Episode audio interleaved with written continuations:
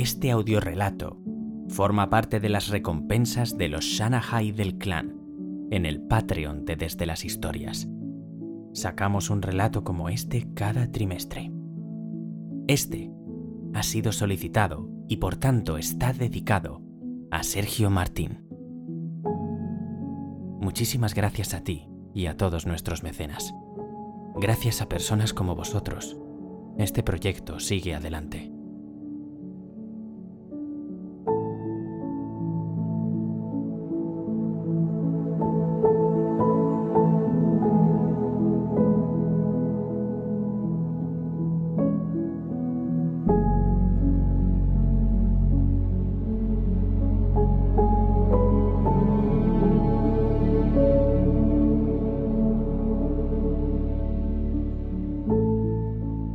Desde las historias presenta La chica del cumpleaños. Un relato de Haruki Murakami.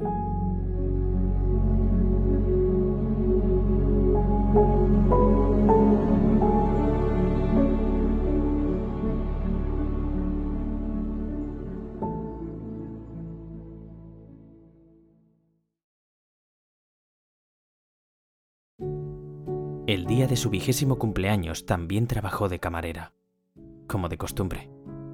Le tocaba todos los viernes, pero, de hecho, aquel viernes por la noche no debería haber trabajado. Había cambiado su turno con otra chica que también trabajaba por horas. Lógico. La mejor manera de pasar el vigésimo cumpleaños no es sirviendo ñoqui de calabaza y frito misto di mare entre los berridos del cocinero pero el resfriado de la compañera con quien debería haber intercambiado el turno empeoró, y la compañera tuvo que meterse en cama. Con casi 40 grados de fiebre y una diarrea imparable, de ninguna manera podía ir a trabajar. Esa era la situación, no había vuelta de hoja, y fue ella quien tuvo que acudir apresuradamente al trabajo. No te preocupes, consoló por teléfono a la enferma ante sus disculpas que una cumpla 20 años no significa que tenga que hacer algo especial. En realidad, la decepción no había sido muy grande.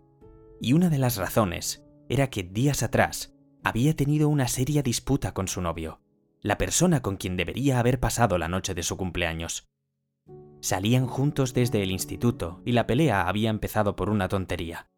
Pero la historia se había complicado de manera insospechada y, tras corresponder a una palabra ofensiva con otra insultante, y viceversa. Ella sintió que se habían roto de manera irreversible los lazos que los unían. En su corazón, algo se había endurecido como una piedra y había muerto. Después de la pelea, él no la había llamado, y a ella tampoco le apeteció llamarlo a él.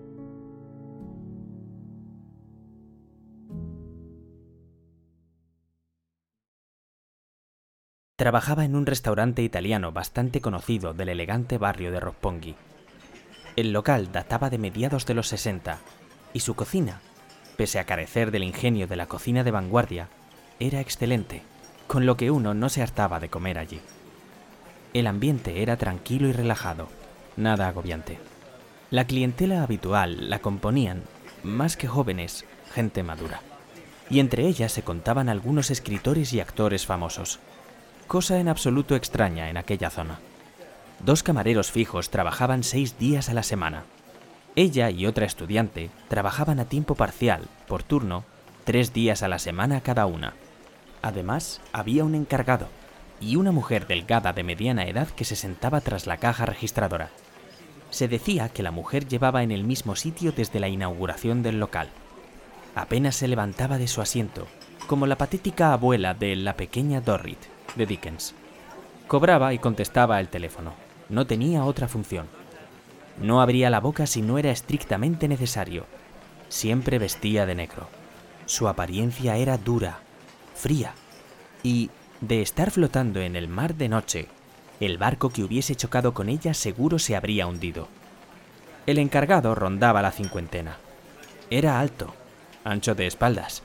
Posiblemente de joven había sido deportista. Ahora empezaba a echar barriga y papada. El pelo, corto y duro, le clareaba un poco por la coronilla. Lo envolvía, en silencio y soledad, el olor propio de los solterones. Un olor a caramelos de eucalipto y papeles de periódico guardados juntos en un cajón. Un tío soltero de la chica olía de la misma forma. El encargado vestía traje negro, camisa blanca y llevaba pajarita. No una de esas de corchete, sino de las que se anudan de verdad. Era muy diestro y sabía hacerse el lazo sin mirarse al espejo. Para él, eso era un motivo de orgullo. Su trabajo consistía en controlar las entradas y salidas de la clientela, saber cómo iban las reservas, conocer el nombre de los clientes habituales, saludarlos sonriente cuando llegaban, escuchar con aire sumiso las quejas que tuvieran, responder con la mayor precisión posible a las preguntas especializadas sobre vinos y supervisar, perfecto con su pajarita, el trabajo de los camareros. Desempeñaba su labor día tras día con eficacia. Otra de sus funciones era llevarle la cena al propietario del local. El dueño tenía una habitación en la sexta planta del mismo edificio. No sé si vivía allí o si la utilizaba como despacho, dice ella. Ella y yo hemos empezado a hablar por casualidad sobre nuestro vigésimo cumpleaños, sobre cómo pasamos el día y demás. La mayoría de la gente recuerda muy bien el día en que cumplió los 20 años. Ella hace más de 10 que los cumplió. Pero el dueño, vete a saber por qué, no aparecía nunca por el restaurante. El único que lo veía era el encargado. Solamente él le llevaba la comida. Los trabajadores subalternos ni siquiera sabíamos qué cara tenía. O sea, que el propietario encargaba todos los días la comida a su propio restaurante. Pues sí, dice ella. Todos los días, pasadas las 8, el encargado le llevaba al dueño la cena a su habitación. Era la hora en que el local estaba más lleno, y que el encargado desapareciera justo en ese momento suponía un problema. Pero no había nada que hacer. Así había sido desde siempre. El encargado ponía la comida en un carrito de esos del servicio de habitaciones de los hoteles. Lo empujaba con aire sumiso hasta el ascensor. Subía y unos diez minutos después regresaba con las manos vacías. Una hora más tarde volvía a subir y bajaba el carrito con los platos y vasos vacíos. Y eso se repetía día tras día de manera idéntica. La primera vez que lo vi me quedé de piedra. Parecía un ritual religioso. Pero después me acostumbré y dejé de prestarle atención. El dueño comía siempre pollo. La manera de cocinarlo y las verduras de guarnición variaban según el día, pero tenía que ser pollo. Un joven cocinero me contó una vez que le había servido el mismo pollo asado una semana seguida para ver qué pasaba, pero que no le oyó una sola queja. Con todo, los cocineros intentaban siempre idear nuevas recetas y los sucesivos chefs se imponían el reto de cocinar el pollo de todas las maneras posibles. Elaboraban salsas complicadas, probaban el pollo de distintos proveedores, pero todos sus esfuerzos resultaban tan inútiles como lanzar piedrecitas al abismo de la nada. No se producía reacción alguna, y todos acababan resignándose a cocinar, día tras día, un plato de pollo corriente y moliente. Que fuese pollo era todo lo que se les pedía. El día de su vigésimo cumpleaños, un 17 de noviembre, la jornada laboral se inició como de costumbre la llovizna que había empezado a caer a primera hora de la tarde se convirtió al anochecer en un aguacero. A las 5, el personal se reunía a escuchar las explicaciones del encargado sobre el menú del día. Los camareros debían aprendérselo palabra por palabra, sin llevar chuleta. Ternera a la milanesa, pasta con sardinas y col, mousse de castañas. A veces el encargado hacía el papel de cliente y los camareros tenían que responder a sus preguntas. Luego comían lo que les servían. No fuera a ser que les rugieran las tripas mientras anunciaban el menú a los clientes. El restaurante abría a las seis, pero debido al aguacero, aquel día los clientes se retrasaban. Incluso hubo quien canceló la reserva. Las mujeres detestan mojarse el vestido. El encargado mantenía los labios apretados con aspecto malhumorado, y los camareros, para matar el tiempo, limpiaban los saleros o hablaban con el cocinero sobre la comida. Ella recorría con la mirada el comedor, ocupado tan solo por una pareja, mientras escuchaba la música de clavicordio que sonaba a bajo volumen por los altavoces del techo. El profundo olor de la lluvia de finales de otoño invadía el comedor.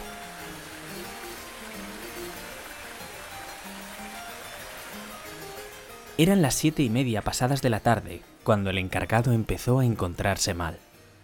Se derrumbó tambaleante sobre una silla y permaneció unos instantes apretándose el vientre. Era como si hubiese recibido en la barriga el impacto de una bala. Grasientas gotas de sudor le poblaban la frente. Creo que debería ir al hospital, dijo con voz pesada. Era muy raro que el encargado se encontrara mal. Desde que había entrado a trabajar en el restaurante, diez años atrás, no había faltado ni un solo día. Jamás había estado enfermo y nunca se había hecho ningún daño. Ese era otro motivo de orgullo para el encargado, pero su cara contraída por el dolor anunciaba que la cosa iba muy en serio.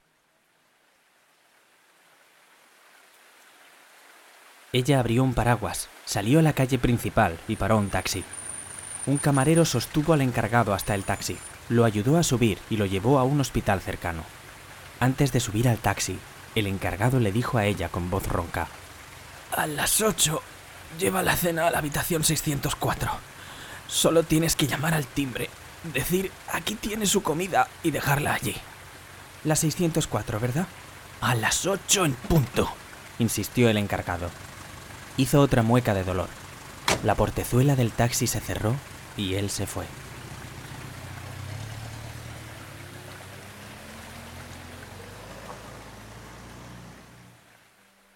Tras la marcha del encargado, siguió sin amainar la lluvia, y los clientes, no muchos, continuaron llegando. Únicamente había una o dos mesas ocupadas a la vez, así que la ausencia del encargado y de uno de los camareros no supuso ningún problema. Se podría llamar a eso buena suerte. No eran pocas las veces en que había tanto trabajo que les costaba controlar la situación aun estando todo el personal presente. A las 8, cuando estuvo lista la cena del dueño, ella condujo el carrito hasta el ascensor, lo metió y subió al sexto piso. Un botellín de vino tinto descorchado, una cafetera llena, el plato de pollo, las verduras tibias de acompañamiento, pan y mantequilla lo mismo de siempre. El intenso olor del pollo llenó pronto el pequeño ascensor, mezclado con los efluvios de la lluvia. Al parecer, alguien había subido en el ascensor con el paraguas mojado, porque en el suelo había un pequeño charco. Avanzó por el pasillo, se detuvo ante la puerta 604 y repitió para sí, una vez más, el número que le habían dado. El 604. Y, tras un carraspeo, pulsó el timbre que había junto a la puerta. Nadie respondió. Ella permaneció inmóvil ante la puerta unos 20 segundos. Cuando se disponía a volver a pulsar el timbre, de repente la puerta se abrió hacia adentro y apareció un anciano pequeño y delgado. Sería unos 7 centímetros más bajo que ella. Llevaba traje oscuro y corbata. La camisa era de color blanco y la corbata tenía la tonalidad de la hojarasca. Pulcro, impecable, el pelo cuidadosamente alisado. Parecía listo para acudir a una fiesta nocturna. Las profundas arrugas que le surcaban la frente hacían pensar en recónditos valles fotografiados desde el aire. Aquí tiene su cena, dijo ella con voz ronca, y volvió a carraspear ligeramente. El nerviosismo siempre le enronquecía la voz. ¿La cena? Sí. El encargado se ha sentido indispuesto de repente y le traigo yo la cena en su lugar. Ah, claro, dijo el anciano, como si hablara para sí, con una mano apoyada en el pomo de la puerta. Ya veo. ¿Así que se encuentra mal? Sí. Ha empezado a dolerle el estómago de repente, le contó ella. Y ha ido al hospital. Dice que posiblemente se trate de apendicitis. Vaya, exclamó el anciano. Lo siento. Ella carraspeó. ¿Desea el señor que le entre la cena? Ah, claro, dijo el anciano. Si tú quieres. Si yo quiero, pensó ella. Vaya manera más extraña de hablar. ¿Qué diablos voy a querer yo? El anciano abrió la puerta de par en par y ella empujó el carrito con la vajilla y la cena hacia el interior. Una alfombra gris de pelo corto cubría por completo el suelo y no era preciso quitarse los zapatos al entrar. Parecía más un despacho que una vivienda y se había acondicionado como un amplio estudio. Por la ventana se veía, tan cercana que casi parecía que pudiera tocarse, la torre de Tokio completamente iluminada. Ante la ventana había un gran escritorio y junto a este un pequeño tresillo. El anciano señaló la mesita que había delante del sofá, una mesita baja de superficie plastificada. Ella dispuso allí la cena, la blanca servilleta de tela y los cubiertos de plata, la cafetera y la taza de café, el botellín de vino y la copa, el pan y la mantequilla y, por fin, el plato de pollo y la guarnición de verduras. Vendré a recogerlo todo dentro de una hora, señor. ¿Sería tan amable de sacar los platos vacíos al pasillo, como de costumbre? preguntó ella. El anciano contempló durante unos instantes con profundo interés la comida dispuesta sobre la mesita, y después respondió como si se acordara de repente. Ah, claro. Los dejaré en el pasillo, en el carrito, dentro de una hora. Si así lo quieres. Sí, en este momento, eso es lo que quiero, se dijo ella. ¿Desea algo más el señor? No, nada más respondió el anciano después de pensárselo unos instantes. Calzaba unos zapatos de piel negra, bruñidos y brillantes. Unos zapatos de pequeño tamaño, muy elegantes. Qué bien vestido va, pensó ella. Y tiene muy buen porte para su edad. Entonces, con su permiso. No, espera un momento, dijo el anciano. Sí, ¿qué desea? Escucha, jovencita, ¿Podrías dedicarme cinco minutos de tu tiempo? preguntó el anciano. Me gustaría hablar contigo. ¿Jovencita? Al oírlo se ruborizó. Sí, claro. No creo que haya problema. Es decir, si se trata de cinco minutos, dijo. Pero si ella era una empleada suya que cobraba por horas. No se trataba de ofrecer o quitarle el tiempo a nadie. Además, el anciano parecía una persona incapaz de hacerle daño. Por cierto, ¿cuántos años tienes? preguntó el anciano, de pie al lado de la mesita, con los brazos cruzados sobre el pecho, mirándola directamente a los ojos. Pues ahora tengo veinte, dijo ella. ¿Ahora tienes veinte? repitió el anciano, y entrecerró los ojos como si estuviera atisbando por una rendija. Eso de que ahora tienes veinte debe de significar que no hace mucho que los tienes, ¿verdad? Pues no, señor, acabo de cumplirlos y, tras dudar unos instantes, añadió, En realidad, hoy es mi cumpleaños. Ah, claro, dijo el anciano acariciándose la barbilla, como si quisiera convencerse de algo. Ah, claro, ya veo. Así que hoy cumples veinte años. Ella asintió en silencio. Hace exactamente veinte años que, en un día como hoy, tuviste la luz por primera vez. Pues sí, en efecto. Ya veo, ya veo, exclamó el anciano. Qué bien. Felicidades. Muchas gracias, dijo ella. Pensándolo bien, era la primera vez que la felicitaban aquel día.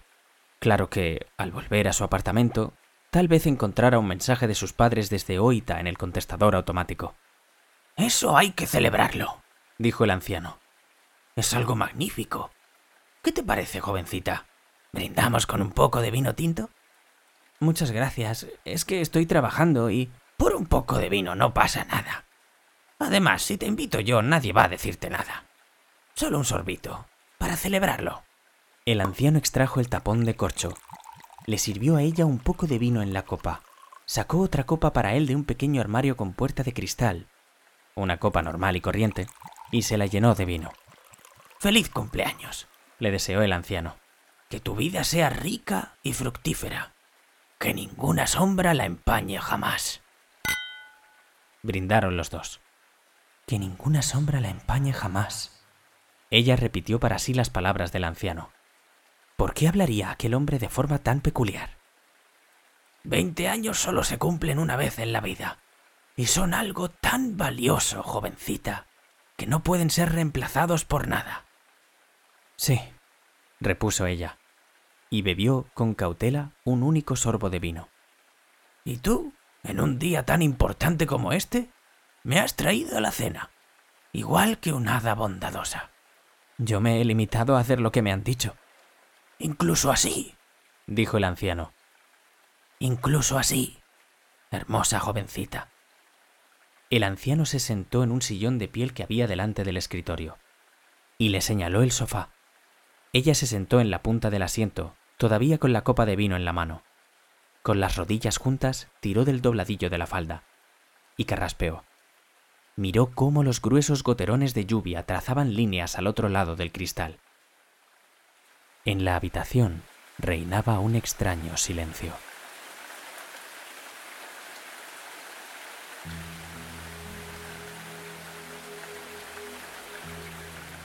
Hoy cumples 20 años y además me has traído una magnífica comida caliente, dijo el anciano como si quisiera confirmarlo una vez más, y dejó la copa sobre el escritorio con un golpecito.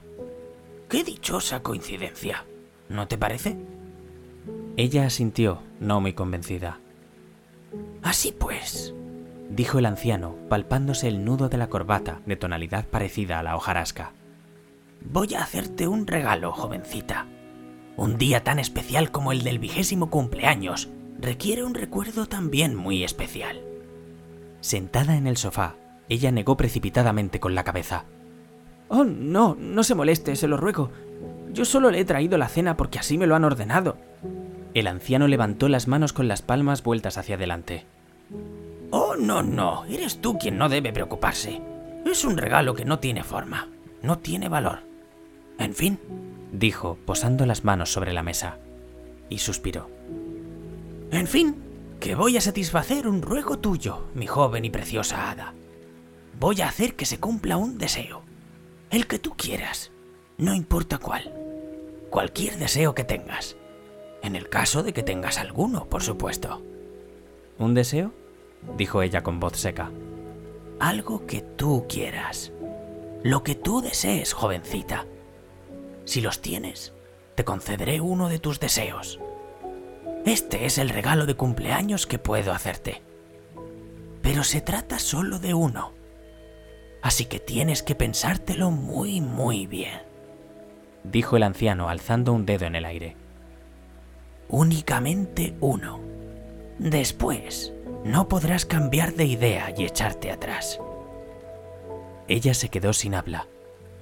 ¿Un deseo? Impulsada por el viento, la lluvia azotaba a ráfagas los cristales con un sonido desigual.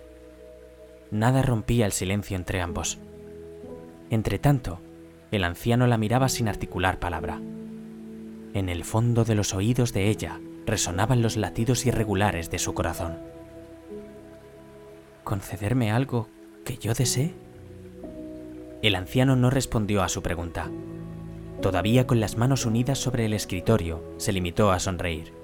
Fue una sonrisa natural y amistosa. Jovencita, ¿tienes algún deseo? ¿O no? dijo el anciano con voz serena.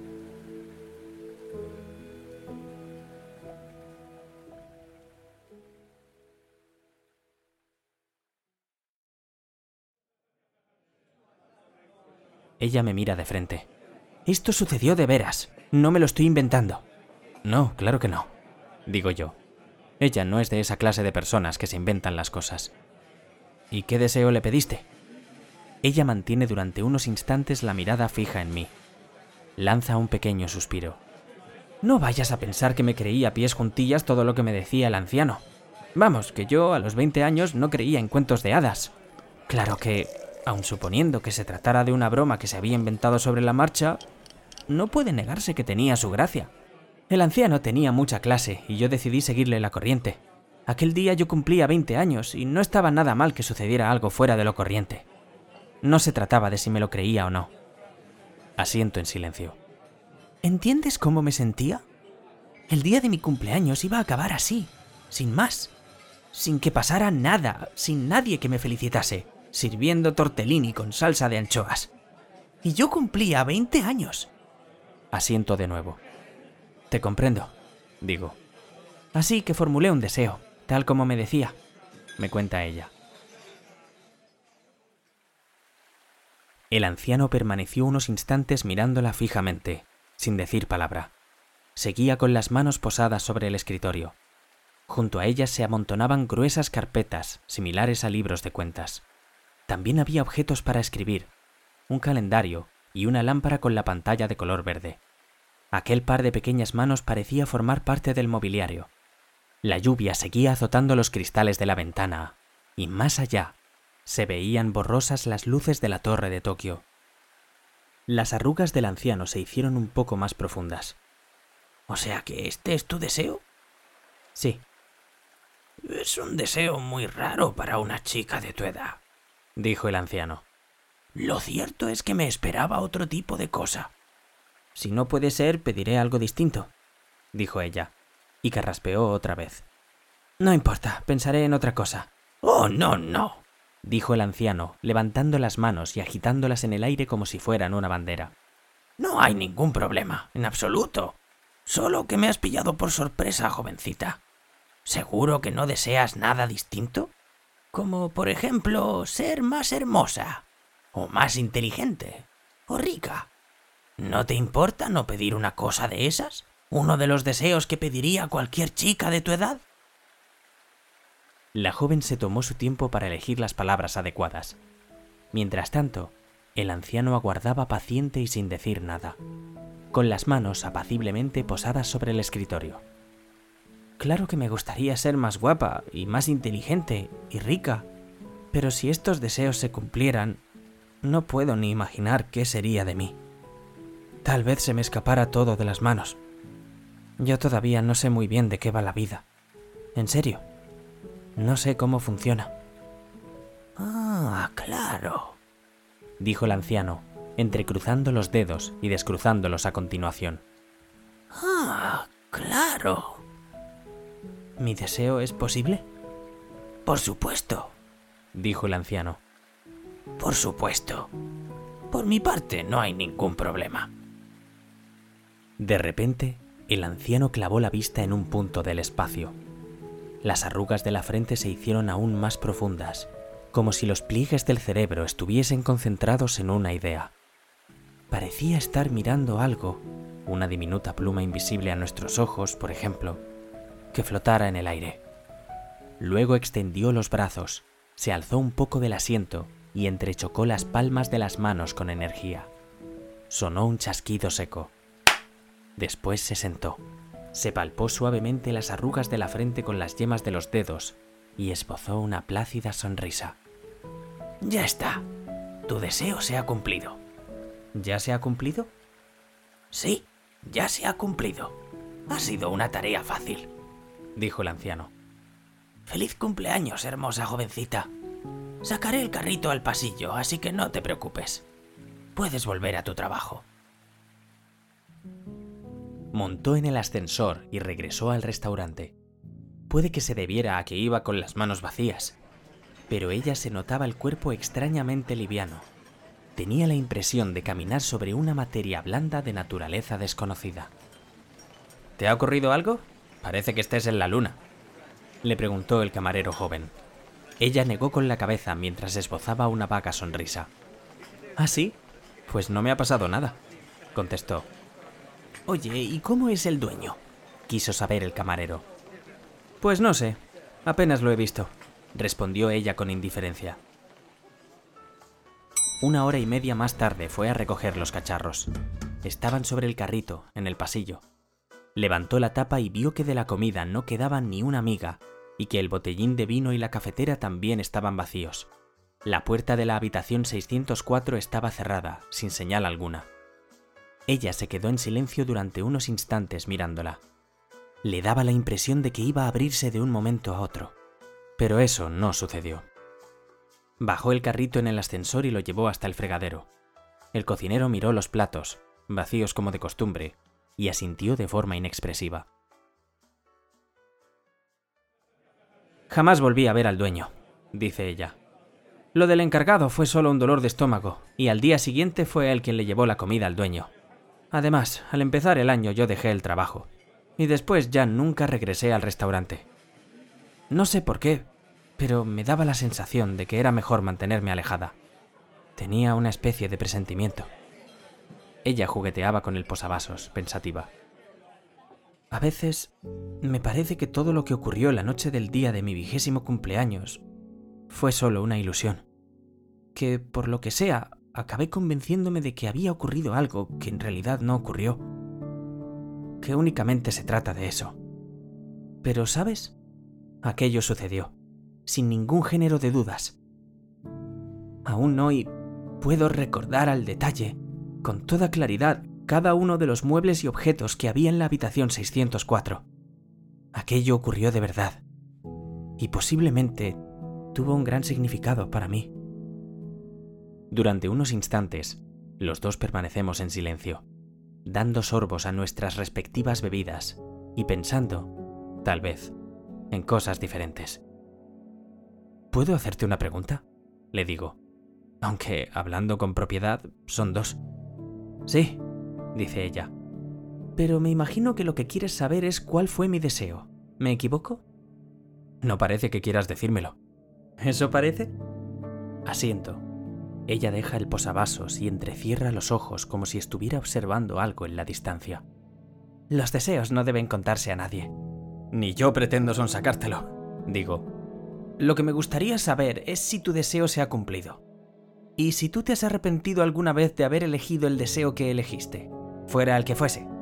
Es decir, si alguna vez has pensado, ojalá hubiera pedido otra cosa. La respuesta a la pregunta es sí y no. Mi vida todavía sigue y no sé qué va a sucederme en el futuro. O sea que es un deseo que tarda tiempo en cumplirse. Sí, dice ella. El tiempo desempeña aquí un papel importante. ¿Como en la elaboración de algunas comidas? Ella asiente. Reflexiono un poco sobre lo que me ha dicho, pero la única imagen que acude a mi cabeza es la de una gigantesca tarta horneándose a baja temperatura. ¿Y la segunda pregunta? Quiero saber. ¿Cuál era la segunda pregunta? Si te has arrepentido alguna vez de tu elección. Sobreviene un breve silencio. Ella me mira con ojos faltos de profundidad. A sus labios aflora la sombra marchita de una sonrisa. A mí me recuerda a una renuncia silenciosa y triste. Yo ahora estoy casada con un miembro de la Contaduría del Estado, tres años mayor que yo, y tengo dos hijos, me cuenta. Un niño y una niña, y un setter irlandés. Y monto en mi Audi para ir dos veces a la semana a jugar al tenis con mis amigas. Esta es mi vida ahora. Pues no parece tan mala, la verdad. Digo. ¿Aunque el parachoques tenga dos abolladuras? Pero si los parachoques están para ser abollados. Eso tendría que ir en una pegatina, dice ella. Los parachoques están para ser abollados. Le miro los labios. Lo que quiero decir, prosigue ella en voz baja. Se rasca el lóbulo de la oreja, un lóbulo muy bien formado. Es que una persona, desee lo que desee, llegue hasta donde llegue, jamás puede dejar de ser ella misma. Solo eso. Eso tampoco quedaría mal en una pegatina. Una persona, llegue hasta donde llegue, jamás puede dejar de ser ella misma. Ella se ríe alegremente a carcajadas, y aquella sombra marchita de una sonrisa desaparece como por ensalmo. Hinca un codo en la barra y me mira. Oye, si tú hubieras estado en mi situación, ¿qué habrías pedido? ¿Te refieres a la noche de mi vigésimo cumpleaños? Sí, dice. Reflexiono durante un largo rato, pero no se me ocurre ningún deseo. Pues no se me ocurre nada, le digo con franqueza. Mi vigésimo cumpleaños queda ya demasiado lejos. ¿Nada? ¿En serio? Niego con la cabeza. No, nada. ¿Ni uno? Ni uno, digo. Ella vuelve a mirarme a los ojos, una mirada muy franca y directa. Seguro que ya lo habrás pedido, me dice. Pero se trata solo de uno, hermosa jovencita. Así que tienes que pensártelo muy, muy bien. En las tinieblas, un anciano que llevaba una corbata de la tonalidad de la hojarasca alzó un dedo en el aire. Únicamente uno. Después, no podrás cambiar de idea y echarte atrás.